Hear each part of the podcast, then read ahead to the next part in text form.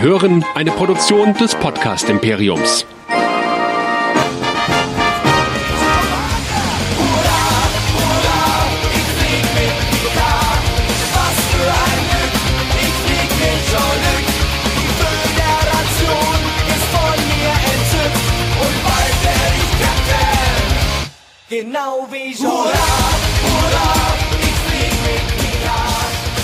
Herzlich willkommen bei der Live-Show und der Livestream-Übertragung der Track Nerds unserer finalen Besprechung von Star Trek Picard.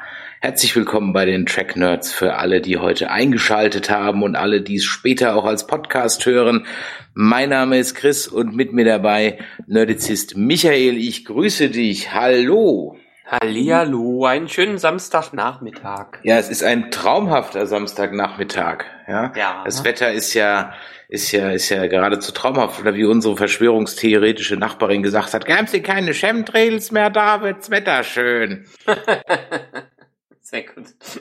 Bin froh, dass es morgen schlecht wird. Dann kann ich sie nämlich dann fragen. Und äh, was ist jetzt? Wobei mir ja gestern der Gedanke kam, als ich so ganz schnell immer jeden Tag auf der Arbeit bin und auch immer so ganz schnell wieder zu Hause bin, da habe ich mir irgendwie gedacht, also die Grundidee vom Thanos, die war gar nicht so scheiße, ne?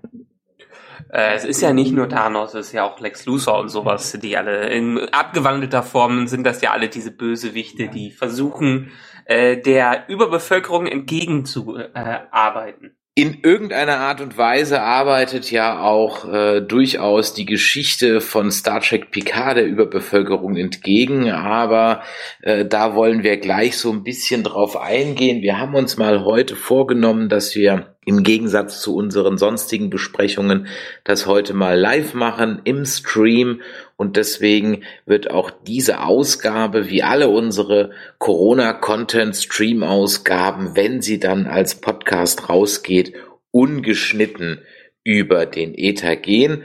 Und deswegen verzeiht uns vielleicht, dass der ein oder andere Verhaspler drin ist oder wir mal was live nachschlagen oder, oder, oder. Also es wird ein bisschen anders sein als sonst. Dafür habt ihr aber ja an alle, die jetzt im Stream sind, natürlich dann auch die Möglichkeit, entsprechend dann auch uns konkret Fragen zu stellen. Und für alle, die heute zum ersten Mal dabei sind, was mich ja sehr wundert, aber soll es ja wirklich noch geben. Was könnte man denn jetzt, wo Picard vorbei ist, als nächstes einschalten? Ja, die Tracknerds bleiben weiterhin auf Sendung. Wir wissen noch nicht wie, in welcher Form. Es kommt ja spätestens irgendwann Discovery, aber wer uns irgendwie trotzdem weiterhören möchte, Nerdizismus.de ist the name of the game. Da findet ihr alles, was ihr über uns finden müsst, über all unsere Podcasts und Serien. Da findet ihr Links zu Spotify, iTunes, Google Podcasts, Facebook, Twitter, Instagram, YouTube, zu Telegram, zu WhatsApp und so weiter und so fort. Findet ihr natürlich auf, auf den Kanälen an sich selber. Dort könnt ihr auch überall was kommentieren. Und ja, ich habe es gerade schon gesagt, wer uns schreiben möchte oder eine Sprachnachricht hinterlassen möchte, der tut das an WhatsApp oder Telegram an die Nummer 01525 964 7709.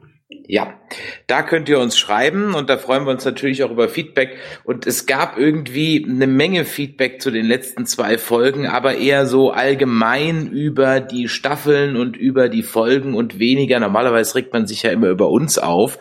Aber in dem Fall war das jetzt gar nicht mal so. Von daher würde ich gerne zum Einstieg mal exemplarisch ähm, etwas vorlesen. Das ist vom Engin. Den Engin, den kennt ihr, wenn ihr unsere Nerdplay-Folge gehört habt, äh, wo er mit dem Forever Nerd Girl über seine Hauptleidenschaft, äh, die Comics, spricht. Und der Engin hat uns einen Kommentar hinterlassen. Wenn ich den vorgelesen habe, dann werdet ihr vielleicht auch schon merken, warum ich diesen Kommentar vorlese. Also, der Engin schreibt, hervorragende Staffel. Zunächst einmal wäre da Patrick Stewart, der durch die Bank weg glänzt und der bestmögliche Picard ist. Nicht ganz der harte Brocken, der Kinder auf der Enterprise als schlecht empfand, aber definitiv der moralische Kompass dieser Show ist. Im Detail möchte er Flüchtigen und Vertriebenen helfen. Es geht um die klassischen Fragen wie Menschlichkeit, und die Bedeutung dessen. Ja, es geht auch um Nostalgie und was daran hängt, sonst würde die Show nicht funktionieren. Star Trek Nemesis zum Beispiel war jetzt nicht der Hit, doch dieses Ende macht sogar diesen Film direkt auf mehreren Leveln besser. Ich ziehe hier als Beispiel Captain America The First Avenger heran. Kommerziell nicht der erfolgreichste MCU-Titel und auch nicht gerade der Film, bei dem die Fans zunächst aufschrien. Erst durch die Folgefilme wie Winter Soldier oder Civil War etc. kam eine Brillanz auf, die man vorher nicht auf Anhieb gesehen haben könnte. Aber was soll man auch machen? Nahezu jedes Fandom scheint toxischer zu werden. Den rassistischen Jammerlappen von Star Wars Episode 8 wurde klein beigegeben mit einer, mit miserablen Begründungen. Man bekommt blöde Sprüche, nur weil man nicht jeden Charakter im MCU sehen wollen würde und, und, und, und, und. Wie gesagt, ich sehe in Picard gute Science Fiction und ja, man hätte sie vielleicht auch einfach anders verpackt auf den Markt werfen können das gilt aber für unendlich viele Geschichten. Das wollte ich an der Stelle mal kurz auch ein bisschen vorlesen. Erstmal eingehen, schönen Gruß an dich. Und das zweite auch, weil es einfach völlig diametral zu dem steht, ja, wie ich das sehe. Ich weiß nicht, wie du das siehst, das werden wir ja gleich drüber sprechen und ich möchte an der Stelle einfach nochmal einen kurzen Disclaimer loswerden das, was wir heute hier besprechen, das, was wir grundsätzlich in unserer Show besprechen, ist unsere Meinung. Michaels und meine Meinung. Die müsst ihr nicht teilen und weiß Gott, wollen wir euch nichts madig machen. Ja, wenn euch die Show gefällt, dann ist das nicht nur euer verdammt gutes Recht, sondern ihr dürft auch äh, die Show ähm, euch gefallen lassen. Also von daher, wenn ihr Picard mögt, alles toll. Wenn ihr Discovery mögt, alle super. Wir sehen es halt eben anders. Und wenn ihr eine Meinung hören wollt, warum wir das anders sehen, dann seid ihr heute hier genau richtig. Ansonsten würde ich sagen, seid ihr wahrscheinlich eher auf 180, wenn dieser Cast vorbei ist, sofern ihr denn zu Ende gehört habt. Jo. Dem hast du erstmal äh, nichts hinzuzufügen, denke ich mal. Äh, nee, nee, äh, ich komme gleich nochmal mit meinem Shakespeare-Zitat, was ich dir rüber geschickt habe. Und das ist natürlich der Punkt. Und ich bin auf der einen Seite etwas traurig und auf der anderen Seite sehr froh, dass das jetzt erstmal die letzte Recap-Episode ist, die ich jetzt in nächster Zeit machen werde. Also natürlich gibt's Recaps zu Westworld und äh, zu The Walking Dead, aber die sind einfach nicht so spaßig. Auf der anderen Seite bin ich aber auch sehr froh darüber, weil es dann doch ehrlich gesagt ziemliche Arbeit ist, das immer zu machen. Aber ich mache das für euch natürlich sehr gerne. Und äh, deswegen gibt's auch heute, wie immer, zum letzten Mal in dieser Ausgabe der Track Nerds für Star Trek Picard jetzt erstmal mein Recap. Folge 9 und Folge 10 Et in Arcadia Ego. Rumpelnd geht es durch den Transwarp-Kanal und erreicht geschüttelt, aber nicht gerührt Gideon Prime. Wie gut, dass wir Ruffy haben, denn laut deren Sensoren sind keine Romulaner anwesend. Äh, Ruffy, Romulaner haben Tarntechnologie, das lernt man bestimmt auch auf der Sternenflottenakademie. Nur so als Tipp. Das ist aber auch völlig wurscht, denn Fakesbock purzelt ebenfalls aus dem Warp-Kanal und fängt sofort an, auf die Lastupida zu schießen. Cool, eine Raumschlacht könnte man denken, aber dann ist sie auch schon wieder vorbei. Während sich die Rosinante noch wehrt, rührt schon das nächste Schiff durchs Wurmloch. Mit der vollen Mass Effect Dröhnung kommt Seven auf ihrem Borg-Kubus angeritten dann überschlagen sich die Ereignisse. Nicht, dass die das nicht schon die ganze Zeit vorher getan hätten, aber man setzt halt lieber noch einen drauf, nur um ganz sicher zu gehen. Außerdem kann der Zuschauer in der allgemeinen Hektik das Konzept von Space-Orchideen, die Raumschiffe aus dem Orbit pflücken, einfach nicht großartig hinterfragen, was es auch wieder sehr praktisch macht. Drei Blumen direkt von Frau Anche umfassen die drei Schiffe, zwingen diese unsanft zur Landung. Picard bekommt die, bekommt die wilde Fahrt überhaupt nicht und er wird ohnmächtig. Im Delirium brabbelt er vor sich hin, sieht seinen Hausarzt und erwacht benommen in der Krankenstation. Ja, genau die Krankenstation, wo es auch den 3D-Drucker gibt. Den gibt's übrigens gerade bei Aldi für 399 Euro. Nur so mal als Tipp. Agnes ist besorgt. Hat sie doch etwas in JLs Hirn entdeckt. Das könnte jetzt das nicht genannte iromodische Syndrom sein oder einfach Kurtzmans Ideen für die zweite Staffel.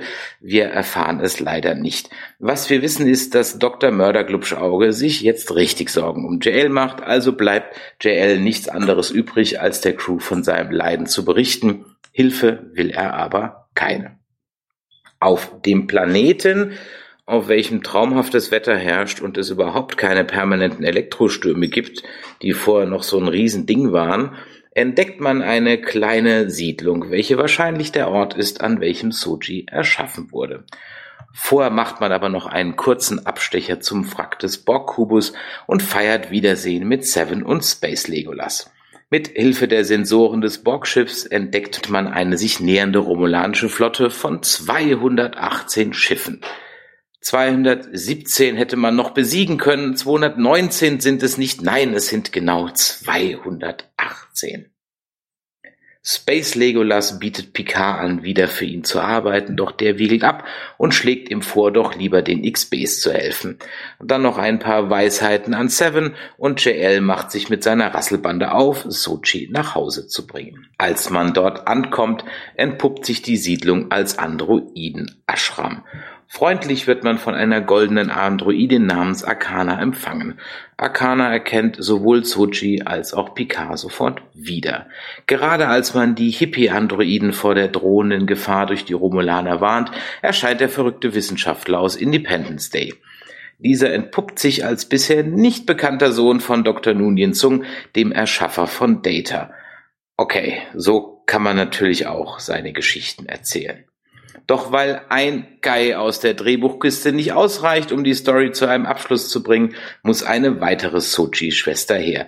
Die heißt Sutra und kann Gedankenverschmelzung. Wie auch immer das funktionieren soll. Egal.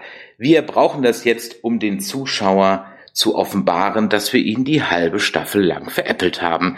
Denn die verrücktmachende Prophezeiung war gar nicht für lebende Wesen bestimmt. Nein, sie war für künstliche Lebensformen gedacht. Die werden dann dabei auch nicht verrückt und können ganz normal weiterleben. Moment, das heißt doch, dass Cersei und Commander O dann vielleicht auch naja, so erfahren wir denn auch, dass wir eigentlich gar nicht Picard schauen, sondern ein HD-Remake von Mass Effect spielen. Deswegen kam mir das auch alles so bekannt vor. Und jetzt sehen wir auch die Vision als Ganzes und können das ganze schöne Stockmaterial bewundern, welches man da aus dem Internet herausgesucht hat. Ein kleiner Einschub von mir, falls also wirklich da draußen jemand ist, der dachte, dass das tolle Bild mit dem Roboterarm und der Menschenhand, welches auf Michelangelos Erschaffung des Adams anspielt, ja so mega symbolisch war und so ein ganz starkes Bild gewesen ist, dem sei an dieser Stelle gesagt, das haben sich die Macher nicht ausgedacht, da muss ich euch leider enttäuschen. Denn wie die Requisiten, die Uniform ist auch dieses zentrale Plot-Element einfach nur zusammengekauft. Das könnte morgen genauso auch im Werbefilm der Deutschen Röhren AG laufen. Mein Name ist Kurtzman, ich kaufe hier ein. Zurück zu Lück. Wir wissen also nun, dass alle sieben Pfingsten sich die Synths über die Organischen erheben, Androiden Cthulhu beschwören und alles Leben auslöschen. Wie man Cthulhu beschwört, das liegt praktischerweise der Botschaft bei. Moment, dann müssten aber die Synths sich irgendwann ja auch wieder auslöschen, damit das Spiel von vorne beginnen kann. An dieser Stelle einen herzlichen Gruß an die Commander Adama und Shepard. Ihr kennt das ja schon. Jetzt müssen wir aber mal ein bisschen hinmachen, um die Spielfiguren an ihre Plätze zu bringen. Sung Junior erzählt Murder Agnes, dass er daran arbeitet, den Geist eines Menschen in einen Sünd zu übertragen. Gab's das nicht auch schon mal in einer TOS-Folge von Kirk? Ich muss meinem Hirn wirklich sagen, dass es mal aufhören soll, dauernd nachzudenken. Mörder Agnes busselt dann noch ein bisschen mit Han Solo rum, Sutra streitet sich mit Sochi über das weitere Vorgehen und inmitten das Idyll platzt Fakespock, der sich von den Hippie-Androiden hat ergreifen lassen und erstmal eingekerkert wird. Ruffy macht sich derweil auf, die Rosinante zu reparieren. Von seinem Zimmer aus ruft JL noch kurz bei der Sternenflotte an und teilt mit, dass er mal eben einen Erstkontakt hergestellt hat und die Föderation jetzt aber mal zack zack diplomatische Beziehungen aufnehmen soll. Sochi hin und her gerissen, ob man jetzt Androiden Cthulhu rufen soll oder nicht, sucht Rat bei Picard. Derweil trickst Sutra alle aus, tötet eine Sündschwester mit einem Schmetterling. Ja, mit einem Schmetterling und ermöglicht Fakespock somit die Flucht. Die Stimmung gegenüber den echten Menschen ist nun wirklich völlig unterkühlt und auch eine Picard-mäßige Rede ändert nichts daran. Man sperrt JL in sein Zimmer, macht sich daran, den Sender zu bauen, mit welchem man Cthulhu anrufen kann. Murder Agnes schafft es aber dennoch, Doc Jr. zu überreden, mit ihm an seinem Golem weiterarbeiten zu dürfen. Die romulanische Zylonenflotte mit Commander O, diesmal ohne Sonnenbrille, ist unterwegs. Teil 2 Weiter geht's mit dem Mummenschanz im All. Fexbock rennt zum Borg-Kubus und trifft dort auf Cersei. Moment, die wurde doch rausgebeamt und dann sind alle Romulaner geflohen. Es ist echt unglaublich, was einem hier als Story verkauft wird. Egal, man redet noch kurz über das Androidenficken. Leute, ich denk mir das nicht aus. Das reden die wirklich. Und dann trennt man sich wieder. Da Fakesbock nicht weiß, wo er hin soll und ja dann doch irgendwie was für Sochi empfindet oder auch nicht, wen kümmert das, wer weiß das eigentlich, macht er sich jetzt auf zu Ruffy und Co. Auf der Lastupida versuchen Ruffy und Han Solo das Schiff zu reparieren. Zwar ist der Kern geschmolzen, aber auch das ist wieder völlig egal, denn Ruffy hat zufällig einen Zauberstab von Mr. Ollivander übrig. Mit dieser Wünsch dir was Maschine kann man alles erschaffen, was der Nutzer sich vorstellen kann. Nochmal, ich denk mir das nicht aus, das ist wirklich so passiert. Also dieses Teil ist der feuchte Traum aller Drehbuchschreiber. Am Lagerfeuer erfahren wir nochmal die Geschichte von Ragnarök und Legolas darf dann noch zweimal altklug dazwischenblöken. Immerhin etwas Neues gibt's zu hören. Das Böse kommt durch ein Loch im Himmel. Okay, spätestens seit den Avengern kommt das Böse immer durch ein Loch im Himmel. Sochi beschwört derweil den Sender, indem sie holographische Päckchen stapelt. Also muss man handeln. Raffi und Kohlen spielen mit Fakesbock Fake Gefangener und versuchen eine Bombe am Sender anzubringen. Murder Agnes ergreift ebenfalls die Initiative, reißt mal wieder ein Auge aus. Was hat diese Serie nur mit Augen malträtieren? Ne? Trickst damit den Scanner an Picards Tür aus und befreit JL. Gleich darauf ist man an Bord der Rosinante, weil Zeiträume halt jetzt überhaupt keine Rolle mehr spielen und man startet, um sich den Romulanern entgegenzustellen. Mit Hilfe des Zauberstabs erschafft man 200 Fake-Rosinantes, nur echt mit Warp-Signatur. Die letzten zehn Space-Orchideen erscheinen. Man lässt noch kurz das Picard-Manöver und Make It So als Fanservice fallen und los geht die wilde Ballerei. Auf dem Planeten hat auch Sutra jetzt keine weitere Bedeutung mehr und Doc Jr. schaltet sie per Fernbedienung einfach ab. Der Sender nimmt seinen Betrieb auf und die ersten Tentakel von Androiden Cthulhu dringen durch das Loch im Himmel. Auf dem Borg Cube gibt's jetzt noch einen Bitchfight zwischen Seven und Cersei und hätten die Borg überall die Arbeitsstätten-Schutzrichtlinien eingehalten, Cersei könnte wirklich noch leben.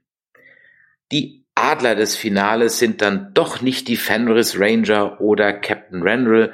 Nein, es ist Riker mitsamt einer Flotte aus Copy- und Paste-Schiffen. Der gute Will wundert sich gar nicht darüber, dass die Chefin des Sternenflottengeheimdienstes jetzt auf Seiten der Romulaner ist, prahlt mit seinem dicken Ei, äh, Schiff. Das glauben die Romulaner dann auch unbenommen und treten brav den Rückzug an. Das gibt JL Zeit, Sochi von ihrem Plan abzubringen. Die schaltet dann den Sender ab und das Loch wird gestopft. Glück gehabt. Für JL war das alles viel zu viel. Er wird schwach und stirbt. Alle weinen. Seven säuft Nagellack, aber auch das ist in dieser Show wie alles völlig belanglos und ohne Konsequenzen. Denn kurz bevor JL ins weiße Licht tritt, trifft er auf Data. Und die nun folgenden Minuten sind wirklich, das meine ich völlig ironiefrei, Star Trek vom allerfeinsten. Schade nur, dass die Show halt eigentlich schon vorbei ist. Denn Picard trifft auf Data, der auf einem Server weiter existiert und endlich wirklich lebendig sein möchte. Und um das zu schaffen, muss er sterben. JL verspricht ihm diesen Wunsch zu erfüllen. Wie er das machen will, wo er doch selber gerade gestorben ist, fragt ihr euch.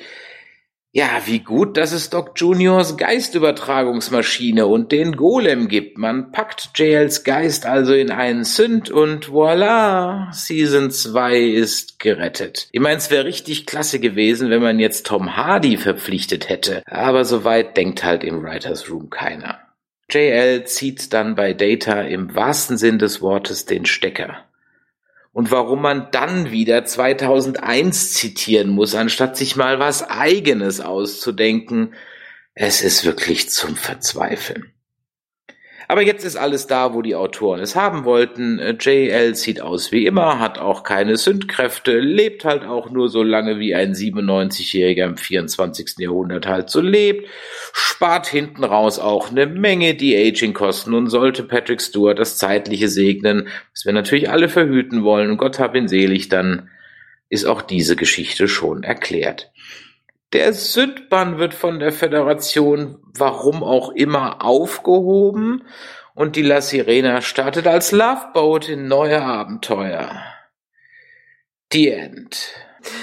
Man hört es förmlich raus, äh, wie du dich bei dieser Episode gefühlt hast. Oder ich bei den ha- beiden Episoden. Ich hatte eine knallrote Stirn nach dem Gucken von diesem Unsinn. Ja, also so ganz, ganz so schlimm sehe ich's nicht. Mm, Für mich bleibt am Ende zwar auch eine gewisse Enttäuschung bei dieser Serie über. Ähm, ich konnte halt vieles schon akzeptieren und habe, nachdem ich ein, ein anderes Review die Tage darüber gelesen habe, ähm, auch verstanden so ein bisschen, was das Problem mit dieser Serie ist, ohne dass wir äh, jetzt so stark drüber geredet hätten. Ähm, von daher kann ich ja gleich noch mal sagen, es gibt viele Kleinigkeiten, die mich stören. Es gibt viele Sachen, die aber auch interessant sind und Potenzial haben. Und dieses, diese, diese Differenz zwischen Potenzial und in mieser Geschichtenerzählung, das ist vielleicht das Frustrierende daran. Also Exakt. ich meine, ich meine, die, die, die, die Ideen hinter P äh, Picard und die Themen, die da verarbeitet werden, die sind ja durchaus relevant und durchaus ganz spannend. Absolut. Ja, nur ähm, ne, ein guter Film oder eine gute Serie hat halt dieses Dreigestirn aus einem interessanten Thema, einer guten Geschichte und tollen Charakteren. Ähm, hier ist das Thema interessant, aber der Rest passt dann nicht wirklich. Ja, wie gesagt, es ist nicht so, dass ich die Metaebene von dem ganzen Spökes da nicht sehe. Das ist mir schon klar, ja. Ja. Aber das geht halt völlig unter. Also ich, ganz ehrlich, ich meine das auch wirklich völlig ironiefrei und ich will niemand dissen, der diese Serie mag. Wirklich überhaupt nicht. Aber man muss mir einfach mal erklären, wie man es schafft, sein Hirn einfach zehn Stunden lang auszuschalten und vor allem in der letzten Stunde. Wie macht ihr das? Wie kriegt ihr das hin? Ich, ich, ich, ich, ich verstehe es einfach nicht. Es ist, mir völlig unbegreiflich, ja. Ähm, äh, und natürlich, dann wird's irgendwann, wenn du schon an dem Punkt bist, dann werde ich natürlich dann äh, extremst äh, nitpickig. Und ganz ehrlich, warum in dieser Serie oder vor allem in den letzten zwei Folgen nicht eigentlich am Anfang der Show eingeblendet wurde, unterstützt von Produktplatzierungen, ja, äh, ist der, also wenn du es einmal siehst, kannst du es nie wieder ungesehen machen. Das Mhm. Ding ist voll von Ikea.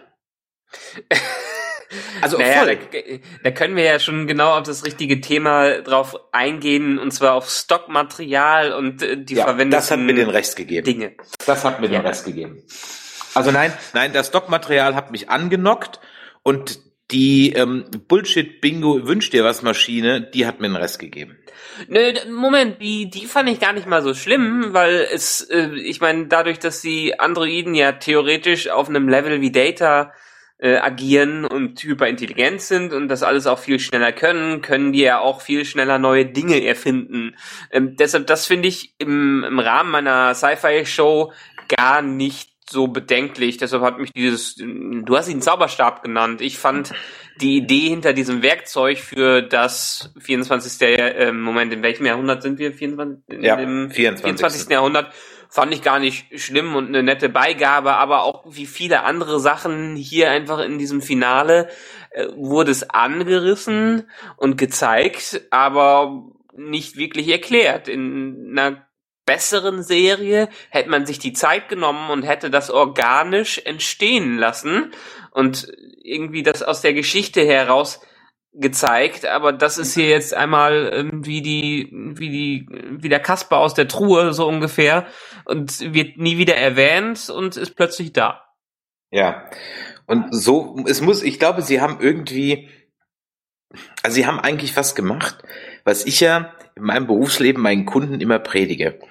Also äh, vom Ende her denken. Also was will ich erreichen und was ist dafür nötig? Mhm. Ja. Nur wenn ich halt im Wirtschaftsleben bin und mir dann einen Plan mache und versuche, den zu erreichen und unterwegs dann nachjustiere, da treffe ich halt auf sowas wie Realität. Das heißt, ich kann mir Dinge nicht wünschen, damit ich am Ende das Ergebnis habe, was ich gerne hätte, sondern ich kann eben nur versuchen, so nah wie möglich daran zu kommen. Und was Ja. halt hier passiert ist, ich glaube, die hatten diese Endsequenz, das Endbild hatten die im Kopf.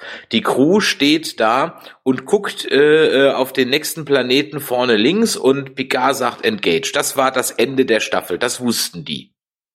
Ja. Mhm. Und jetzt musste alles in place fallen, alles musste jetzt genauso hinfallen, damit das am Ende bei rauskommt. Und wenn man dann halt unterwegs merkt, huch, jetzt können wir den aber gar nicht so, äh, ist egal, dann machen wir halt. Ganz ehrlich, diese Cersei wurde rausgebeamt, du siehst doch noch, dass die gebeamt wird, du siehst doch noch den Beamstrahl. Und der nächste Schnitt ist, wie die ganzen äh, Warbirds wegfliegen, die übrigens aussehen wie Zylonenjäger, aber das, das, das, das nur mal so am Rande, ja. Ähm, Ja, wie es weggebeamt wird. Und dann schwupps ist die wieder da, weil, weil halt, weil halt, ich, ich ja, also ich, wie gesagt, ich kann nicht. Gib, gib mir Insights in, in das Hirn eines Menschen, der sagt, er findet das gut. Gib mir Insights. Lieber Chat, schreibt uns, was, was mache ich falsch? Was mache ich falsch? Du, weiterhin ist die Präsentation hier grandios und ähm, das ganze, die visuelle Sprache, die kann auch überzeugen und äh, die Schauspieler sind auch irgendwie zum Ehrlich? Teil äh, zum ch- charismatisch, finde ich schon. Wenn man jetzt nicht unbedingt in die, in die logischen Details reingeht und direkt sieht, dass da ja ein 3D-Drucker verwendet wird und Stockmaterial reingeht. Wenn man das nicht weiß und die meisten werden sich dem nicht bewusst machen, die vielleicht nicht im Marketing arbeiten oder die nicht das Internet durchforsten, um zu schauen, hm, äh, wo kommt das denn alles her? Denen wird das egal sein, weil die kriegen ein paar schöne Bilder präsentiert äh, und sind dann zufrieden damit. Wir Fans und nehmen das natürlich alles ganz stark auseinander, was auch nicht äh, schlecht sein muss, weil wenn man es auseinander nimmt, sieht man erstmal, aus was es gemacht äh, worden ist. Und ähm, hier wurden scheinbar viele, viele Kompromisse eingegangen in der Produktion, ähm, die ich mir nicht ganz erklären kann, äh, aber die wahrscheinlich völlig verständlich wären, wenn uns irgendwer im Hintergrund das mal erklären würde. Ich meine, äh, wenn man solche Sachen wie den 3D-Drucker hat oder wenn man jetzt Stockmaterial hat, das heißt ja in dem Sinne, dass die Macher entweder kein Geld mehr da hatten, äh, um was eigenes zu kreieren, oder die kurze Route genommen haben, um äh, um sich auf andere Sachen zu äh, zu konzentrieren. Aber mir kommt es eher vor, als hätten sie dann kein Budget äh, und kein kein Produktion, vielleicht auch keine Zeit mehr dafür gehabt, das zu haben. Ich meine, du kennst es aus dem Berufsalltag, da ist man bei 80 Prozent, äh, diese 80-20-Regel, wenn man äh, 80 Prozent fertig hat, sind die restlichen 20 Prozent äh, aufwendiger als die letzten 80 Prozent. Ähm, das Pareto-Prinzip. Ja, so ich, bin groß, ich bin großer Freund des Pareto-Prinzips, absolut, ja. Ja, Äh, und, äh, und hier, hier sieht man scheinbar, ich könnte es mir so erklären, dass auf den letzten 20 Prozent einfach viel gefehlt hat. In TNG hat man sich Mühe gegeben und hatte vielleicht, nee, Produktionszyklen waren natürlich auch ganz andere äh, früher, aber hatte gute Kostümdesigner und hatte gute Special Effects Leute, die sich um jedes äh, Detail Gedanken gemacht haben und vielleicht nicht aus dem Praktikanten um die um, äh, äh, aus der Ecke bestanden und vielleicht den Leuten, die gerade erst mal zwei Jahre im äh, Job sind, sondern auch hoch, hochprofessionellen Leuten. Oder wenn es diese hochprofessionellen Leute sind, dann haben sie gesagt, okay, wir haben einen Alltagsgegenstand, aber lasst ihn uns doch so verschleiern, dann nicht, dass man nicht mehr ansatzweise sieht, äh, dass es wie ein richtiger 3D-Drucker aussieht. Okay, von mir aus, ja, Ja. Äh, äh, sei es so, ja. Ja. Aber das ist ja dann nur ein Punkt. Das ist, weißt du, verstehst du, über den Punkt, den können wir auch von mir aus jetzt abhaken. Entweder haben sie keine Kohle mehr gehabt oder der, der, der Steward hat alles gekriegt oder weiß der Teufel was. Ja, das ist dann am Ende auch wurscht. Und natürlich, ich bin ja nicht blöd. Und natürlich gibt's auch in vielen anderen Shows und Filmen und Serien immer wieder Alltagsgegenstände, die einfach silbern angesprüht sind. Ich erinnere an den Damenrasierer in Episode 1, ja, der als Funkgerät für Qui-Gon Jinn missbraucht wird. Ja, Haken dran. Nur, dann bin ich aber beim nächsten Punkt. Das kann ich alles machen. Und dann bin ich da auch sicherlich eher verzweifelt. Da würde ich das vielleicht als netten Gag am Rande äh, erwähnen, aber mich nicht stundenlang darüber aufregen. Aber was nichts mit Geld zu tun hat, naja, vielleicht halt irgendwie doch. Aber erstmal ist halt einfach, in dieser Show hat nichts, nichts hat eine Konsequenz. Nichts. Es gibt nichts, was in dieser Show eine Konsequenz hat. Und das Problem ist vielleicht auch, ich glaube, dass, dass sie einfach, ähm, nee, ich gehe nochmal einen Schritt zurück mit dem Budget.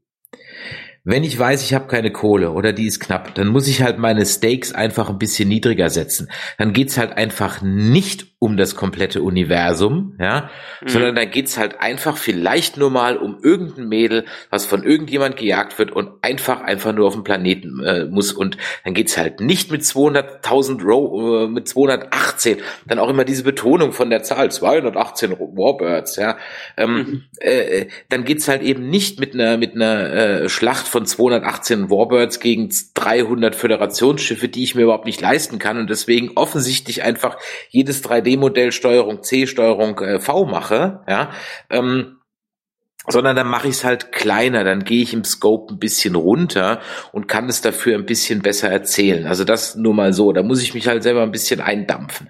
Aber nochmal, in dieser Show hat nichts, und das ist das, was mich am meisten aufregt, in dieser Show hat nichts Konsequenzen. Nichts, und zwar überhaupt nichts. Es hat nicht Konsequenzen, dass ähm, Seven sich kurz äh, als Borg Queen ist. Wie gesagt, kurz, zwei Sekunden. Dann aktiviert sie die XBs, die sind dann alle tot. Naja, tot sind sie eigentlich nicht, weil Borg können ja, ach, scheiß drauf, ja. Picard ist tot, ja, aber ganz ehrlich, ich war da 0,0 involviert in diesen Tod. 0,0. Das war mir sowas von scheißegal, weil ich ja wusste, es gibt eine Season 2 und dann Mhm. kommt er wieder, ja. Und vorher haben sie einem diesen Golem so aufs Auge gedrückt, dass völlig klar war, irgendeiner freckt auch dieses und plötzlich nach acht, nach neun Folgen, eigentlich nach zehn Folgen, naja, neun Folgen, ähm, ist dieses nicht genannte uromodische Syndrom, von dem keiner weiß, was es macht, ja, ähm, ist dann auf einmal ein Thema. Warum zeige ich nicht einen Picard, der von Folge 1 bis Folge 9 immer schwächer wird, der sich vielleicht heimlich ein, ein Mittelchen spritzt? Ja, das wäre doch mal, Picard zieht sich so in der Ecke zurück und spritzt sich heimlich irgendwie ein Hypospray mit irgendwas, um stark zu wirken für die anderen. Ja, Mhm. und dann in dem Kampf kann er das nicht mehr und dann bricht er zusammen und dann kaufe ich auch den Tod und dann ist es für mich auch ein Opfern. Aber so fällt er einfach wie, wie Luke in The Last Jedi, er fällt halt tot um. Ah ja, Mhm. er fällt da halt tot um. Ähm, äh, und, und du weißt eigentlich, weil sie dir vorher diesen Golem so auf die Nase gebunden haben, dass er sowieso wiederkommt. Ja, Ja. und nichts hat, dass Agnes jemand umgebracht hat. Scheiß drauf. Es gibt eine halbe Episode, wo drüber gequasselt wird, dass die jetzt zu Deep Space 12 fliegen und sie da abzugeben. Das ist auf einmal völlig irrelevant. Ja. Ein, ein Captain AD bekommt das Flaggschiff der Sternenflotte, ja komm, my ass, ja. Aber verstehst du, nichts hat Konsequenzen. Alle Charakter sind mal da, mal da, mal da. Und ich verstehe nicht, wie man das gut finden kann. Ich verstehe es einfach nicht. Es geht mir nicht in den Kopf rein. Aber wir haben wieder mal eine Umfrage auf Twitter gemacht und 60 Prozent der Leute gefällt es. Okay. Okay, was stimmt mir mit, mit mir nicht? Michael, was stimmt mit mir nicht? Sachet mir. Ich habe es ja eben schon gesagt, du, wir, wir gehen, du hast einen gewissen Anspruch, du gehst mit einem gewissen Anspruch in die Serie hinein, weil einfach dieses große, äh, dieser Monolith Next Generation da ist, der vieles gut gemacht hat und vieles auch besser und einfach ähm, eine Geschichte aufgebaut hat, auch wenn die Episoden aus einzelnen Episoden bestanden hat. Man hat diese Charaktere lieb gewonnen, damit bist du damals aufgewachsen und dementsprechend hast du einen gewissen Anspruch, wie mit diesem Charakter weiterverfahren äh, wird. Dieser Anspruch steigt noch dadurch, äh, dass ähm, Patrick Stewart selber gesagt hat, ich würde nicht aus dem Ruhestand zurückkommen und äh, Picard spielen oder ich würde Picard nicht aus dem Ruhestand äh, zurückholen, wenn es nicht die richtige Geschichte wäre oder das richtige Material, was ich zu äh, erzählen habe. Also wird werden die Erwartungen auf, äh, aufgebaut. Vor allen Dingen an eine Star Trek Serie, die hochwertiges und äh, großartiges Sci-Fi heutzutage äh, liefern soll mit konsequenten Geschichten, mit logischen Geschichten, äh, mit Sachen, die Philosophie und Technologie vereinen, wo man vieles hinterfragen äh, kann, wo man vielleicht ein bisschen Kitsch und ein bisschen Sci-Fi-Mashup drin hat und das war's. Und dann kommt einfach nur eine Serie, eine Middle-of-the-Road-Serie raus, die okay ist. Sagen wir mal so, die okay ist, hat eine, habe ich eben schon gesagt, hat eine wunderbare Präsenta Präsentation, Charaktere, die einigermaßen sympathisch sind und ein interessantes, äh, interessantes Thema. Aber die einfach äh, keine charaktergetriebenen Entscheidungen drin hat. Heißt, alles, äh, was die Charaktere machen, hat keinen irgendwie Einfluss auf die Story, äh, weil es die, äh, weil von der Story erwartet wird. Und die Story baut sich auch entsprechend nicht organisch auf, weil man eine Checkliste äh, abgeht. Und dementsprechend bist du extrem enttäuscht, weil hier ein Lieblingscharakter von äh, dir auf einem Niveau präsentiert wird, ähm, mit dem du einfach nicht klarkommst. Und deshalb nimmst du jetzt alles äh, auseinander, weil natürlich eine Schuldzuweisung ein bisschen äh, netter ist als äh, eine, wir haben über die, die Akzeptanz und die Arten der Trauer geredet.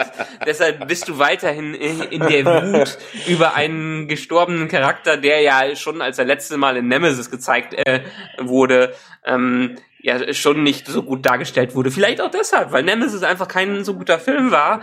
Äh, ähm, hast du dir erwartet, okay, jetzt können wir mal ein ordentliches Ende machen, aber das Ende ist dem auch nicht gerecht, gerecht geworden, beziehungsweise ist auch kein Ende gewesen. Und du hast es schon gesagt, offensichtlich, wenn man sich mehr damit beschäftigt, hat wenig in dieser äh, Show Konsequenzen. Alle Sachen, die angerissen werden, werden nicht zu Ende ge äh, gedacht. Da nimmt man eine zwiegespaltene Seven of Nine, die einen Mord am Ende begeht, äh, bevor sie wieder verschwindet und dann kommt sie aus dem Nichts wieder. Über diesen Mord wird in einem Nebensatz nochmal äh, geredet und sie ist wieder Teil äh, der Story, so ungefähr. Und die Story äh, braucht sie einfach. Die Story wird, setzt sie in den Borg-Kubus, der eins der mächtigsten Waffen äh, in diesem Universum, in dem Quadranten ist, äh, der alles zerstören sollte und dann wird er von ein paar Pflanzen getötet, die aber trotzdem mit einer Armee nicht klarkommen, die der Borg-Kubus alleine hätte äh, ähm, zerstören können. So ungefähr.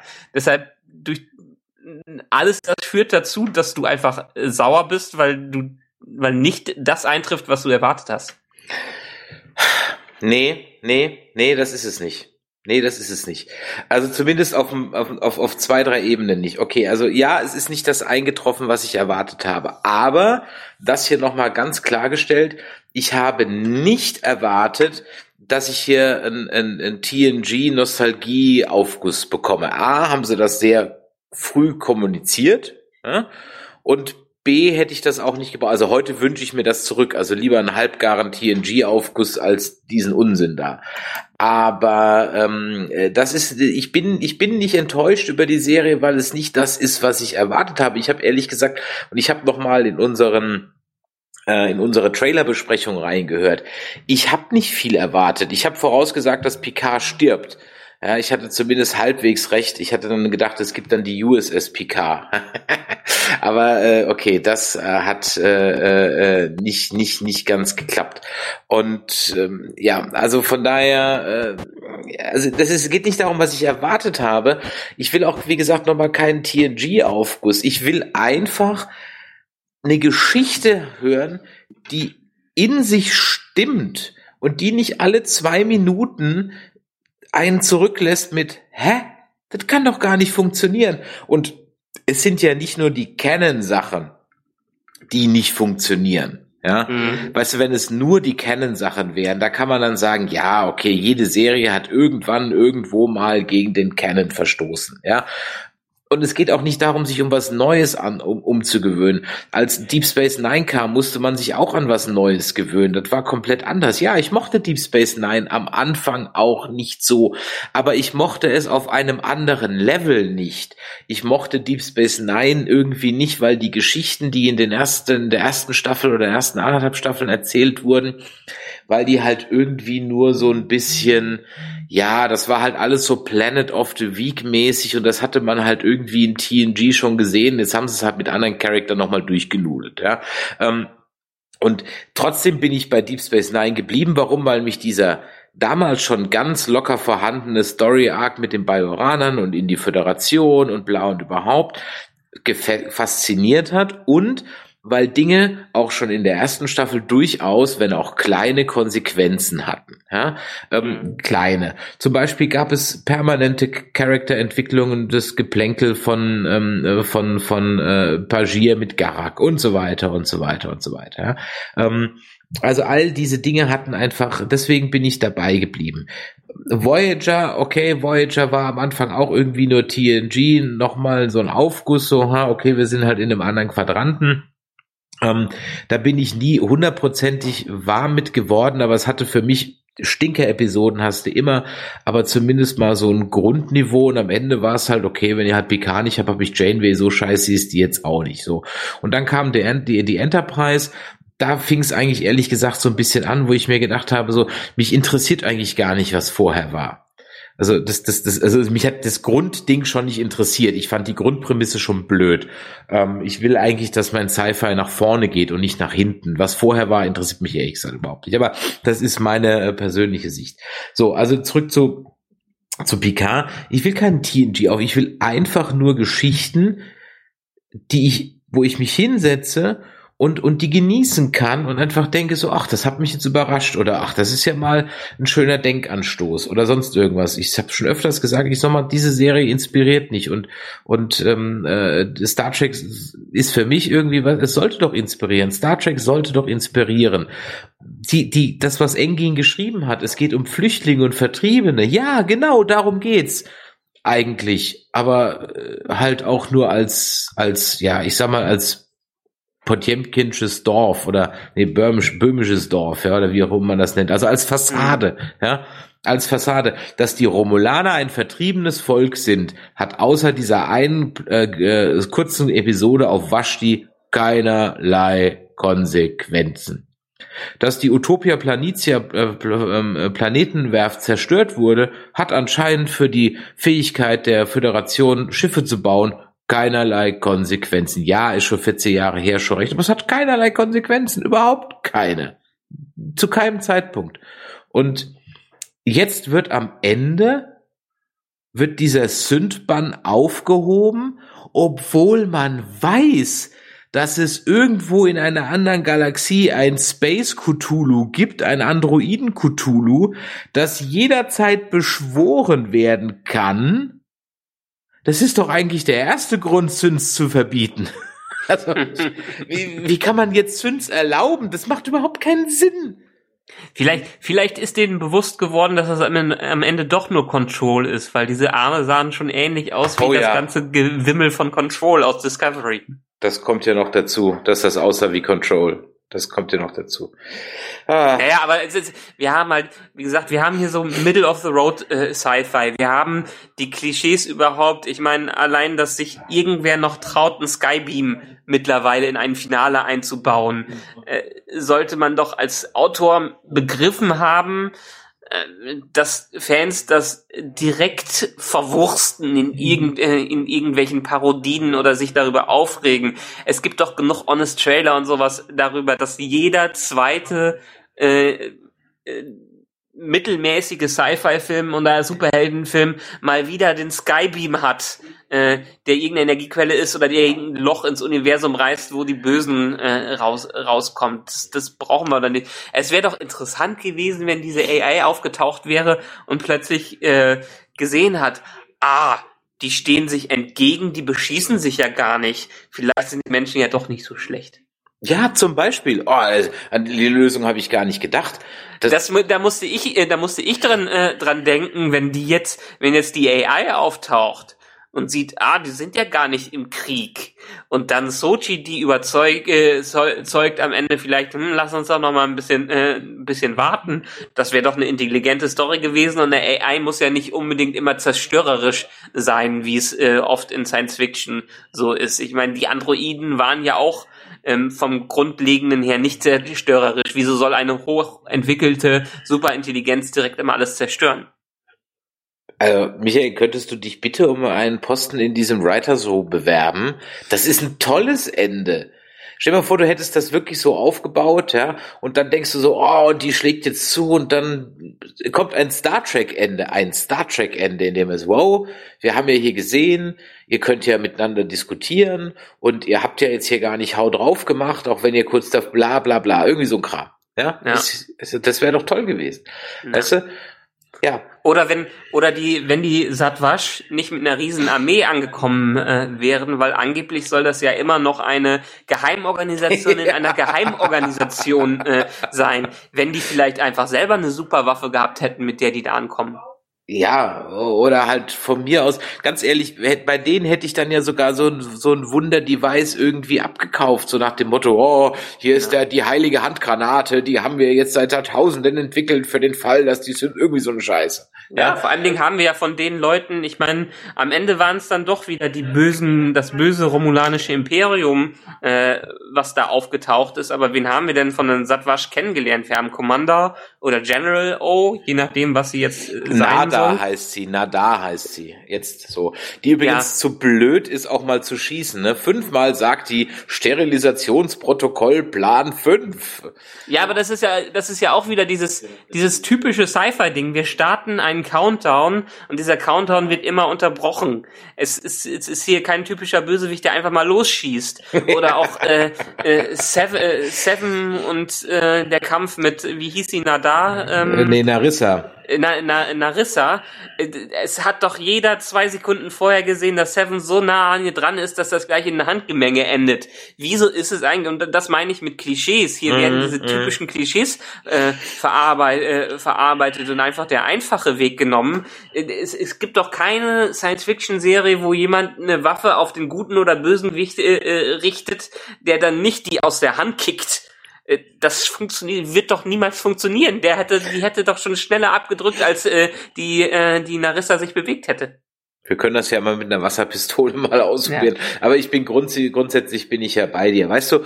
Und deswegen ist all das, was mir dann rechts und links präsentiert wird, ja, was dann so Fake, also in meiner Meinung nach halt so Pseudo- und Fake-Bedeutung Schwanger, äh, Schwangerheit da reinbringt, ja. Zum Beispiel, dass dann der Titel Et in Arcadia Ego heißt, oh, was dann eine Anspielung auf eine lateinische Phrase ist, die auf verschiedenen Bildern ist, bla, bla, bla.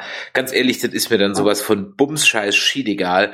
Das kann ich überhaupt nicht mehr würdigen, weil es einfach nur äh, noch draufgesetzt ist, weil irgendein ähm, intellektueller Schreiberling da jetzt noch ein bisschen sein, sein, sein Wissen da raushauen musste. Mhm. Oder ist dir zum Beispiel aufgefallen, dass ähm, die Synths äh, von Maddox, die haben immer Namen wie Blumen und die Synths von Data, also die goldenen, die haben immer Fremdworte für Geschichte, also Saga, Ah, ja. Codex, Sutra. Das ist ja alles nett, ja, Mhm. aber das bringt halt die Geschichte überhaupt nicht weiter. Das ist das, das, das, das auch hier wieder. Man hat gute, man hat durchaus sehr gute Ansätze und vielleicht gefällt das den äh, Leuten auch, dass diese Ansätze vorhanden sind, weil es ist ja potenziell eine schöne Welt, die da aufgebaut wird.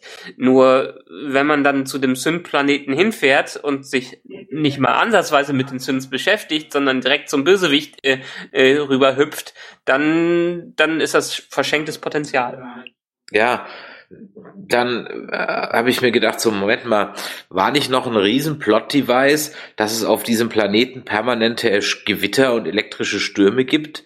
Genau an diesem Merkmal haben sie doch diesen Planeten erkannt und genau deswegen konnten doch die Romulaner, also die Flotte, denen folgen. Stimmt. Ja, ja. ja. Und da war traumhaftes Wetter. Ja, vom Orbit aus sieht man mal ein Gewitter, aber ganz ehrlich, wenn ihr die Erde vom Orbit aus betrachtet, irgendwo gewittert's immer. Unter ja. dieser Planet leidet unter permanenten elektrostatischen Gewitter, stelle ich mir vor, der ganze Planet gewittert. So wie das früher halt war, so ein schöner lilaner, kompletter Hintergrund. ja, so eine, so eine lila angestrahlte äh, Studiotapete, äh, die dann ab und zu vom Blitz ist. Du, du weißt, was ich meine, ja. ja, ja. Ähm, warum erzähle ich so eine Scheiße, wenn ich es hinten raus dann nicht mache oder nicht vergesse? Dann, dann, dann spare ich es mir doch einfach. Ich muss doch nicht erklären, dass ich diesen Planeten daran kenne. Ich kann einfach sagen, die haben ein Tracking-Device an ihrem Ding dran oder der Narek ist sowieso da und so weiter. Aber nein, man, man schmeißt die ganze Zeit irgendwelche Scheiße da rein, die man hinterher wieder vergisst. Und das geht mir einfach auf den Sack. Und jetzt möchte ich mich nicht mehr aufregen. Ich möchte jetzt über was Schönes reden. Und ich sage dir, die Data Picard Szene. Auch das habe ich vorher gesagt, am Ende kommt Data nochmal. Ähm, äh, Data Picard-Szene, das, das habe ich auch im Recap gesagt, war Star Trek at its best. Warum war es nur fünf Minuten? Warum nicht mehr davon? Es war toll. Beide Schauspieler toll, der Dialog toll, die Philosophiefragen, die dahinter stehen, toll. Das hat das Setting es sah toll aus. Gut, die Uniform war jetzt auch wieder von eBay, aber es sah einfach nur toll aus. Ganz ehrlich, und es hat Spaß gemacht. Warum nicht mehr davon? Warum? Ich verstehe es nicht. Warum nicht mehr davon? Na, ja, man macht halt gerne dann Action dazwischen und versucht den x-ten Space Battle da reinzunehmen. Die Szene fand ich okay und es war auch für mich klar, dass Data in, in irgendeiner Form nochmal auftaucht, spätestens als dann gesagt, das gesagt wurde, dass irgendwie, ähm, das hing ja irgendwie mit Before äh, zusammen, äh, zusammen, der das eine Neuron da noch drin hatte, in dem sich der Geist von Data dann äh, gesammelt hat. Klar, das ist halt eine Technobubble-Erklärung, aber das heißt, dass Data ja in irgendeiner Form äh, so, immer noch weiter existiert. Und es war auch nett, dass sie ein gutes Ende gegeben haben und auch gesagt haben, ja, ich möchte menschlich sein, aber für menschlich sein möchte ich auch äh, äh, sterben können. Und es war eine nette Sache, das mit äh, reinzubringen. Mm, ging mir aber dann auch wieder zu sehr in in Nostalgiebereiche rein. Ähm, also die Serie hat, hat ja genug Gelegenheiten gehabt, um sich mal abzusetzen, um was Neues zu schaffen. Und wir haben es gerade schon oft genug gesagt, hat auch überall Potenziale, aber nicht äh, unbeträchtlicher Teil davon wurde auch einfach für TNG-Nostalgie immer und immer wieder verschenkt, wo man gesagt hat, man möchte kein TNG 2.0 äh, machen und hängt sich trotzdem immer noch an seinen Gaststars auf. Da hätte ich mir eigentlich noch weniger gewünscht. Also du hättest auf, Pik auf Riker jetzt verzichten können in der letzten Folge. Ja, wie du schon gesagt hast, ich meine, klar wird er alles versuchen, um darüber zu kommen, aber vielleicht, wenn er neben dem eigentlichen Captain gestanden hätte, wäre es besser nachvollziehbar gewesen. Mhm. Es war halt auch da wieder, also man, man freut sich kurz und, und, und dann habe ich mir halt gleich gedacht so, das sieht halt aus wie im Fanfilm. Also du zeigst das Schiff halt nicht von außen. Ähm, du, die, du hast nur eine Kameraeinstellung auf der Brücke. Im Hintergrund wuseln dann unscharf zwei Leute rein, damit die Uniform ja. bloß nicht irgendwie gescheit sein muss, ja. Und Riker irgendwer, sitzt. Irgendwer hat noch, geschri äh, irgendwer hat noch geschrieben, oder ich habe es äh, öfters gelesen, dass die Brücke des Schiffs von Riker so ein bisschen aussah wie ein Remodeling der Enterprise aus Discovery.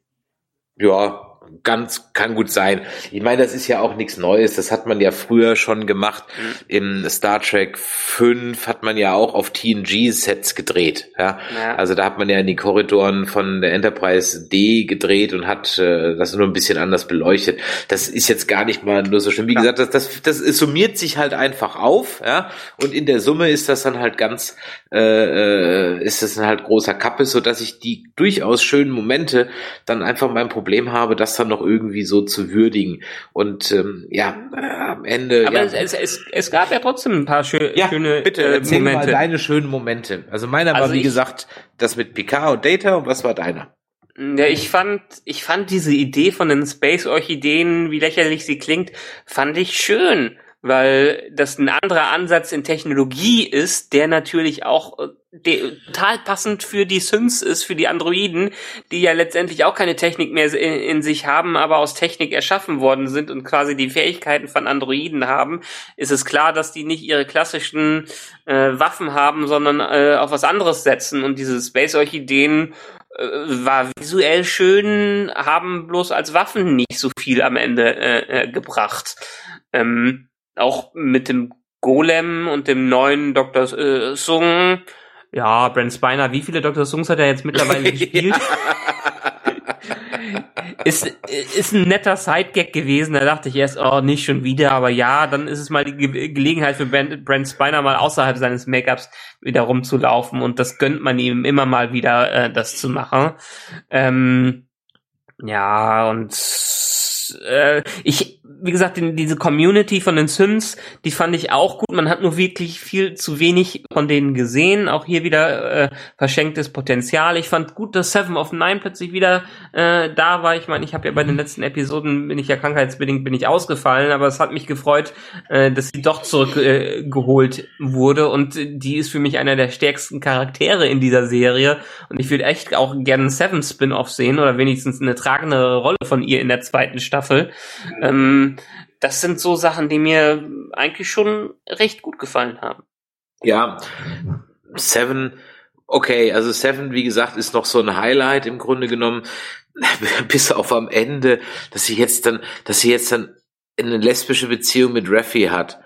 Äh, also Naja, nicht, nicht, haben dass Händchen gehalten. ja, komm, es hat sich auch so, es kommt wieder so aus dem, also nichts gegen, die können von mir aus so viel lesbische Beziehungen haben, wie sie wollen, das ist mir total scheißegal, aber äh, das kam halt so, okay, jetzt die halt auch noch so und dann sind sie halt auf dem Loveboat und Ja, ich meine, selbst die äh, äh, Agnes und Rios haben für mich nicht unbedingt die Chemie, dass die direkt zusammenkommen und die haben jetzt auch nicht wirklich genug Screentime und Bonding-Elemente gehabt, um jetzt äh, eine tiefgehende Beziehung daraus äh, zu drehen. Das hat sich auch nicht organisch entwickelt. Das äh, habe ich nicht verstanden, wieso man die Richtung gegangen ist. Mm, Ja, gibt einige Dinge.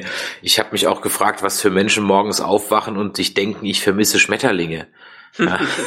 Also, falls da draußen jemand ist, der das morgens beim Aufwachen schon mal gedacht hat, ja, äh, möge mir uns mal eine Mail schreiben. Ähm, ich fand auch ein Schmetterling als Mordinstrument. Äh, Warum? Also, Er schießt ihn, nimm einen Phaser und knall sie über den Haufen. Fertig Nee, aber aus. aber da, das hat ja auch wieder zu diesem ganzen Technologieansatz der Synths ganz gut gepasst. Weil ich einen Schmetterling, also einen Sündschmetterling, einem Sünd ins Auge drücke, ist der Sünd dann tot. Naja, es wird halt was Organisches genutzt dafür. Nee, der Ja. Sünd war doch auch, die, die Schmetterlinge sind doch auch künstlich. Ja, aber die sind, sind die komplett künstlich? Die waren doch nicht nur Technik. Also, Das ist genau wie die Orchideen, sind die organisch basierte Technologie. Okay, ja gut, also das sind ja, die sind ja alle wie Replikanten gezüchtete, also die sind ja aus Fleisch und Blut. Die gehen ja, Ja. ich meine, der erste Gedanke, der mir, der mir in, in, den, in den Sinn kam, also das würde ich, hätte ich ja gefragt, wenn ich da jetzt Picard gewesen wäre und ich werde da wieder erweckt, ja. Also erstmal wäre ich ziemlich angepisst, dass er mir meinen alten Kackkörper wieder gibt. Ja. Er hat ja gesagt, ey, zehn Jahre hätte ich mir noch wünschen können oder Ja, 20. eben, also das war schon so ein bisschen so, okay, ich meine, ich verstehe, warum man das aus produktionstechnischer Sicht gemacht hat, aber ganz ehrlich, man hätte auch mal bei, bei, bei Tom Hardy anrufen können, aber gut. Ähm, Ja, im Moment, mir- mir- eins, eine Sache, gut, dass du das erwähnst. Ähm, ich fand schon, also der Picard, den wir jetzt in den letzten Folgen gesehen haben, der sah schon immer sehr angestrengt und alt aus. Und er war ja auch mittlerweile sehr gebrechlich. Dafür, dass wir den Picard, der später auf der Brücke stand, der kam ja auch ein ganzes Stück jünger vor. Ich meine, allein von schauspielerischen her, jetzt nicht äh, vom glattgezogenen Gesicht, aber kam mir auch direkt zehn Jahre, Jahre jünger vor. Ja, ja gut, okay, dass er das, dass er glaube ich ein bisschen gebrechlicher gespielt hat, als er ist. Ja. Äh, in, in Wahrheit, das glaube ich schon. Und wenn man ja den, den Instagram-Account äh, von Patrick Stewart verfolgt, wo er übrigens sehr aktiv ist und durchaus immer lustige Videos postet. Ich erinnere nur an das eine Video, wo er ähm, Funny Frisch Chips isst. ähm, da merkt man ja schon, dass das ist kein, kein alter Zausel, ja, also äh, definitiv nicht. Also das hat er schon überzeugend gespielt. Ich hätte mir einfach nur ein bisschen mehr gewünscht, damit das am Ende sein Tod in Anführungszeichen nicht so äh, über einen kommt, so völlig unerwartet, so hoch äh, durch die zwei Folgen, ähm, dann hätte er, wie gesagt, was ich vorhin gesagt habe, hätte ihn einfach mal schon ein, zwei Mal zusammenbrechen lassen können. Oder er hätte sich heimlich ja. was gespritzt. Oder man hätte vorher etabliert, dass es irgendwie heißt, uh, aber wenn der äh, durchgeschüttelt wird, das ist überhaupt nicht gut. Und dann wird er halt in diesem Kampf durchgeschüttelt und dann irgendwas, damit die Nummer erklärt wird, aber so fällt er halt wie wie wie ähm, Luke in Episode 8 halt tot um, mehr oder weniger. Ja, äh, Moment, aber Luke in Episode Lassen wir es mal mit den äh, ich wollte Last dich triggern, Jedi. Ich wollte dich triggern. Ich wollte dich triggern. Lassen wir es mal mit den Last Jedi. Ich wollte wollt dich nur triggern. Ja, ja. äh, nein, es, es, es gab ja schon, es gab durchaus Hinweise, dass er gebrechlich war. Er war schnell außer Atem. Er hat äh, zwischendurch mal seine Check-ups gehabt und ähm, konnte auch dann nicht mehr so kämpfen, wie er vielleicht früher mal gekämpft hat. Also wie gesagt, deshalb meinte ich, es war gebrechlich, aber dass dieses ähm, Irodo iromodische, irodomische Syndrom. Iromodisch. Iromodische äh, Syndrom dann auch wie aus dem Nichts, wie so ein Gehirnschlag plötzlich auftritt. Mm, ist auch halt so ein Plot-Convenient-Device gewesen. Ich meine, ich hätte ja, ich finde es ja auch gut, dass es jetzt entsprechend äh, weg ist und ich hätte mir auch mehr Konsequenzen daraus gewünscht, dass man ihn jetzt in einen neuen Body rein transferiert. Äh, es muss ja schließlich, vielleicht Vielleicht ist das ja ein Thema für die zweite Staffel, dass mit dem Körper doch nicht alles so einwandfrei funktioniert, äh, wie er sich's gewö äh, gewünscht hat, oder dass es doch etwas anderes ist, in einem von Androiden geschaffenen äh, Körper zu sein. Jetzt wird gerade so die Anspielung äh, gemacht, dass ja es ist halt wie sein alter Körper. Da hätte man auch wahrscheinlich ein altes Transporterprotokoll von ihm nehmen können und das äh, wieder benutzen. Ja, ganz genau, ein Backup installieren. Die erste Frage, die ich mir halt gedacht habe, war, ähm, als er dann so saß, also meine erste Frage wäre gewesen, ja, habe ich denn irgendwelche Vorteile? Also muss ich jetzt auch kacken und äh, pissen gehen oder kann ich wenigstens mhm. saufen ohne Ende und äh, es hat, ja. hat keinerlei Konsequenzen? Ja. Es, es wurde ja erklärt, so dass er hätte es ja nicht gewollt und er würde ja auch weiterhin menschlich sein, aber vielleicht wäre einfach die Technologie nicht so weit gewesen, das ganz gebrechlich zu machen, sondern er hat, hätte einfach mit den Vorteilen wie zum Beispiel Superkräfte leben müssen. ja, das will ich sehen, wie JL eine Superheldenlandung macht, nachdem er irgendwie aus einem Raumschiff springt in den Orbit, durch die Atmosphäre durch und dann tusch. ja, vielleicht, vielleicht macht er einen auf äh, Transformers äh, oder He-Man und verwandelt sich dann in Tom Hardy. Ich bin aber sehr sicher, auf den Körper gibt's noch zwei Jahre Garantie. Ja, ich meine, eine zweite Staffel gibt's mindestens noch. Wenn sie dann die Serie damit enden lassen, dass er trotzdem noch mal stirbt, hm, wird so passieren. Aber hm, ja, weiß ich nicht, ob ich das dann gut finde. Ja, ich habe meine Hoffnung auf eine USS Picard immer noch nicht aufgegeben.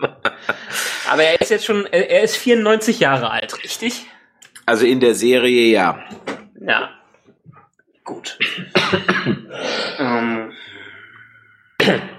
Also der, der, der Chat weist uns gerade darauf hin, dass ähm, äh, das wohl sehr viele Parallelen zu Alternate ähm, Carbon hat. Eine Serie, die ich irgendwie mal angefangen habe und die mich aber nach zwei Folgen nicht so megamäßig gehuckt hat. Aber alle erzählen davon. Ich glaube, ich werde auf jeden Fall nochmal reinschauen nächsten Tag. Ja, ist, ist auch was, was ich noch gucken muss. Ich bin genauso wie du. Ich, wir haben zwei Folgen davon geschaut und es sah nett aus, aber hat uns dann am Ende nicht so angesprochen, dass wir es weitergeguckt haben.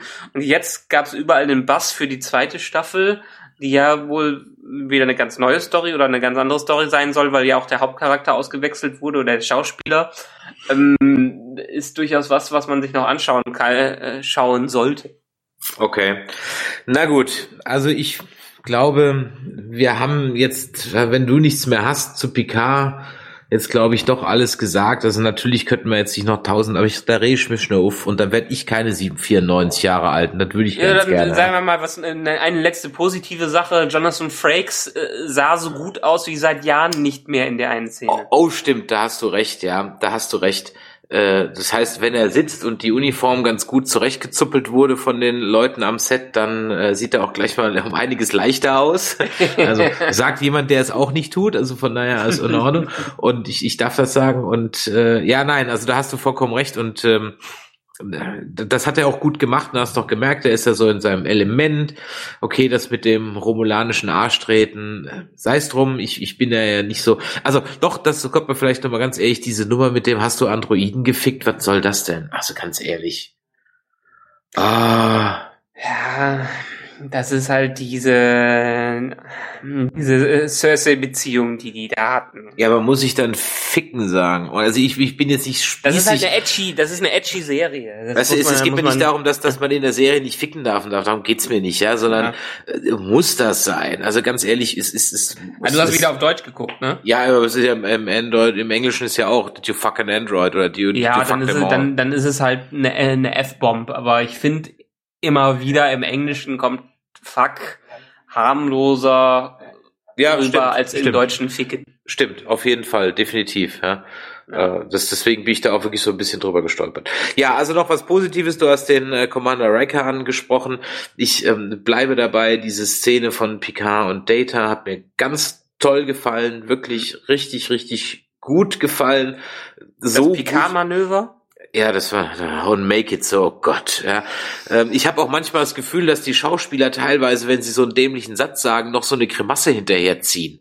So als wüssten sie gerade, dass sie da gerade einen kompletten Schwachsinn erzählt haben. Muss man drauf achten. Ja. Gibt so zwei, drei Mal, wo auch, wo der Riker was sagt und wo auch Agnes was gesagt hat, ähm, äh, wie zum Beispiel da so dieses Make it so und so weiter. Äh, und dann, äh, ja, und dann, dann gucken die noch so komisch in die Kamera, als hätten sie gerade gewusst, so, oh, das war jetzt gerade echt ziemlich kacke. Ähm, also das ist aber wahrscheinlich nur meine Interpretation. Was hätte ich mir gewünscht? Ich hätte mir mehr von Larissa und dem äh, John Malkovich Romulaner gewünscht. Die wären viel besser äh, als Sidekicks gewesen als die ganze La Serena Crew. Ähm, ich fand die Schauspielerin hier von äh, Sochi fand ich sehr gut, weil sie hat durchaus so glaubwürdig drei, vier verschiedene Charakter gebracht, auch wenn halt die Sutra komplett sinnfrei war, weil sie einfach per Fernbedienung abgeschaltet werden kann. Okay, so be it.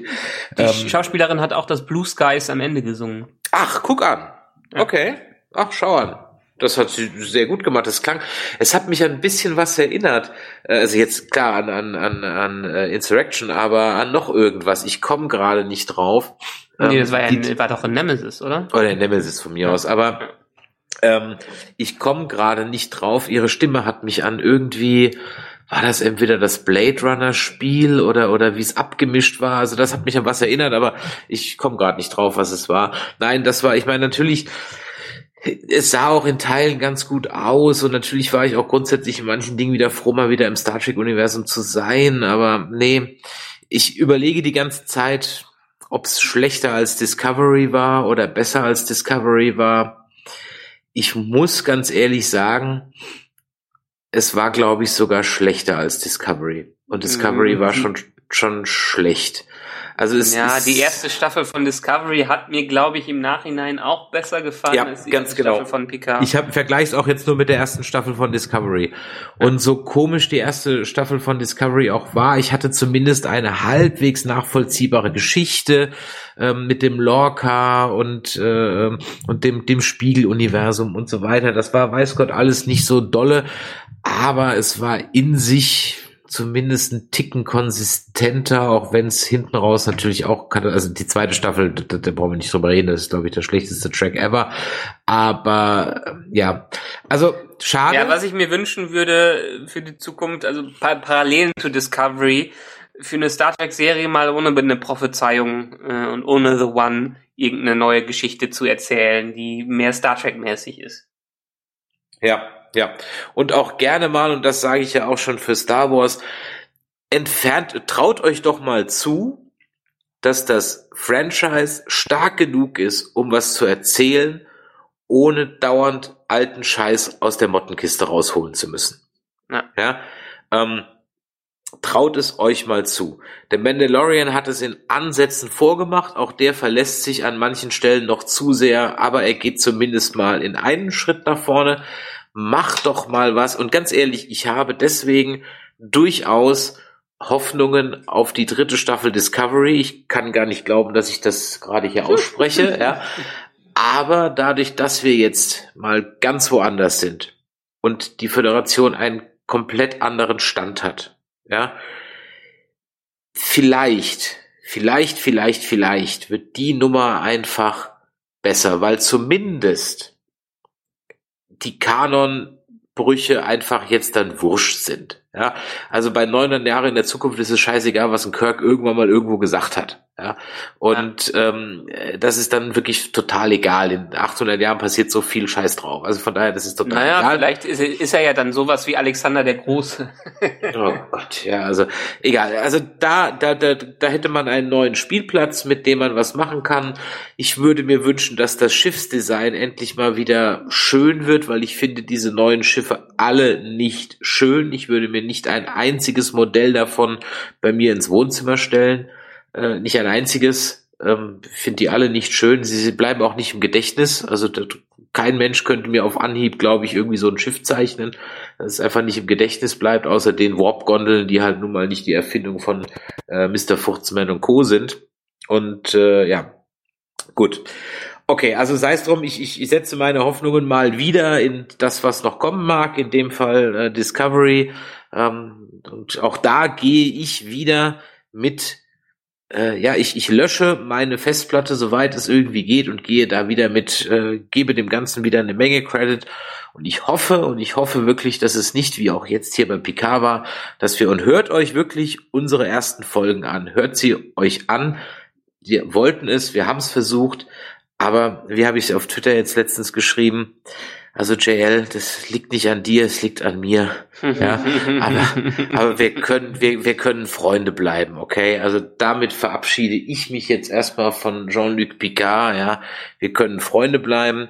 Es geht nicht darum, den TNG Picard im Herzen zu halten oder sonst irgendwas. Ich sehe ihn ja nochmal. Ich hoffe einfach, dass das nächste Mal Menschen dran sind, die eine Geschichte erzählen können. Das wäre mein Wunsch. Ja. Ja, ich äh, wünsche mir auch für die neue Staffel Picard oder für eine weitere Staffel Picard wünsche ich mir mutigeres Erzählen, nicht Standardware, wie wir sie jetzt vorgesetzt bekommen haben. Vielleicht gehen wir ein bisschen weg von diesem künstlichen Intelligenzthema, wie wir es jetzt schon sehr oft in der Sci-Fi in letzter Zeit hatten. Ich meine, KI ist auch in unserer äh, Zeit an allen Ecken und Enden, aber den Twist daran zu finden, nicht eine böse Superintelligenz zu haben oder nicht äh, eine überragende Intelligenz, die dann am Ende alles übernimmt. Das haben bisher wenige Filme und Serien geschafft, da genug einen Spin drauf zu machen.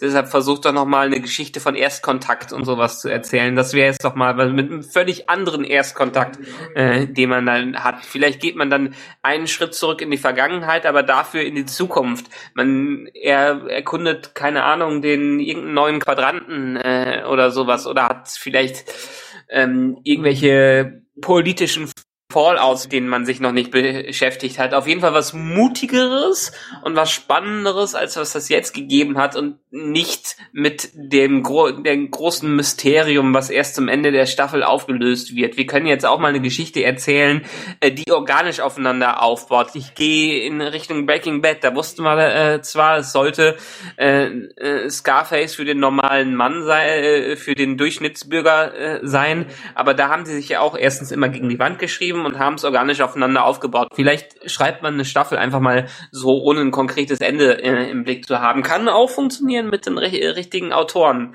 Aber ich wiederhole es, ich möchte was Mutiges haben und vielleicht startet diesen Mut ja wirklich die dritte Staffel Discovery. Deshalb, ich mache es ähnlich wie du.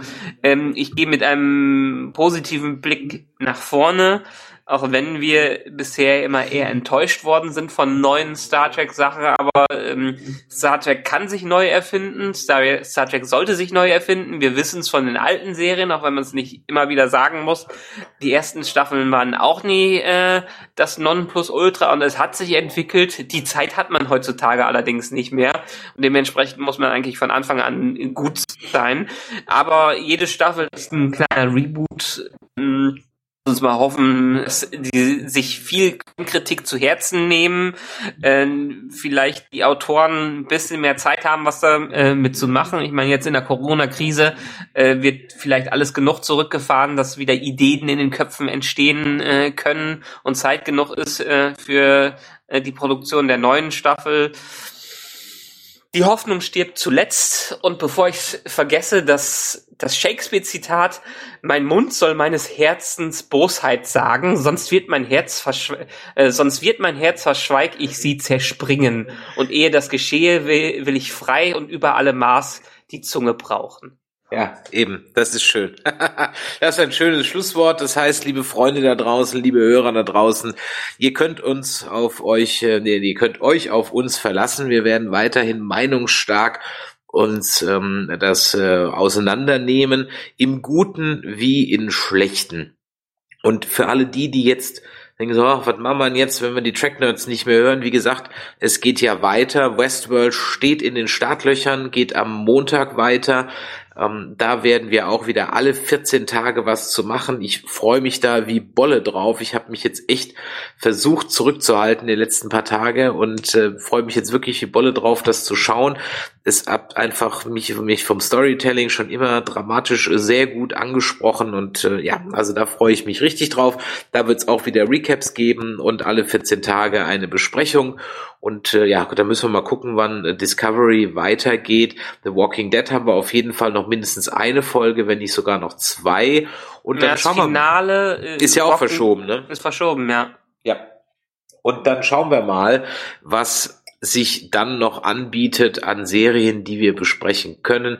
Es wird ja auch irgendwann mal eine Zeit geben, wo man wieder ins Kino kann. Ansonsten nudeln wir einfach mal den Katalog der einschlägigen Streaming-Dienste durch. So. Das war's für die Tracknets von heute. Wenn euch das gefallen hat, dann lasst doch mal ein Däumelein nach oben da, empfehlt uns weiter und schreibt uns doch mal eure Meinung, wie ihr jetzt die Staffel, die erste Staffel von Star Trek Picard fandet. Seid ihr unserer Meinung? Seid ihr überhaupt nicht unserer Meinung? Dann ja.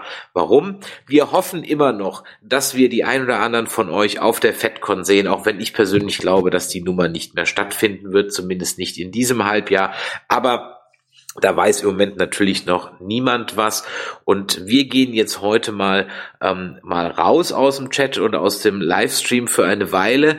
Ich bin aber mit dem Forever Nerd Girl heute um 20.15 Uhr wieder im Stream. Da gibt's die fünfte Folge von Zeig mir deins, ich zeig dir meins. Und wir haben einen Klassiker, wie ich finde, des Abenteuerfilms geguckt. Und es ist nicht Indiana Jones, auch wenn man sagen muss, bei diesem Film hat sich Indiana Jones durchaus kräftig bedient und nein, Quarterman ist es auch nicht. So, Bin gespannt. in diesem Sinne, machtet Jod da draußen. Vielen Dank fürs Einschalten und äh, bis die Tage. Ciao. Tschö. Ich flieg nicht